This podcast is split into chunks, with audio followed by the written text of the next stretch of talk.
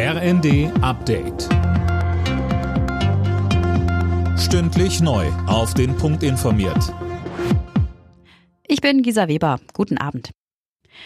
Die Hochwasserlage im Nordwesten Deutschlands bleibt angespannt. Neuer Dauerregen könnte die Wasserpegel erneut steigen lassen.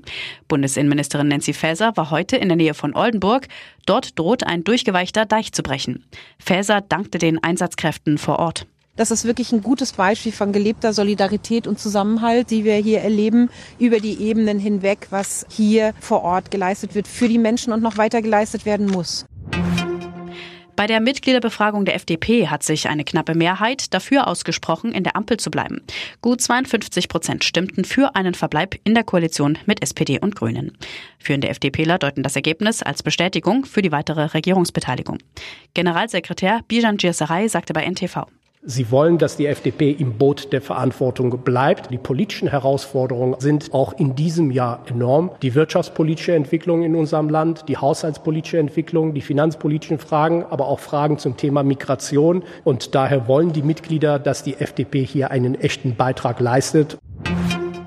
Rückschlag für die umstrittene Justizreform von Israels Regierungschef Netanyahu. Das oberste Gericht des Landes hat ein zentrales Element kassiert. Eine knappe Mehrheit stimmte gegen eine Änderung, die dem Gericht die Möglichkeit genommen hätte, Entscheidungen der Regierung als unangemessen einzustufen und außer Kraft zu setzen. Die dänische Königin Margrethe hat überraschend ihren Rückzug vom Thron angekündigt.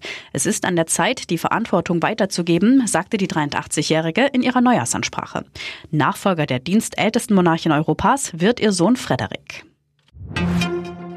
Andreas Wellinger behauptet bei der Vier-Schanzentournee seine Führung in der Gesamtwertung. In Garmisch-Partenkirchen landete er beim Neujahrsspringen auf Rang 3. Den Tagessieg holte sich Ance Lanicek aus Slowenien vor Ryoyo Kobayashi aus Japan. Zwei Springen gibt es noch in Innsbruck und in Bischofshofen. Alle Nachrichten auf rnd.de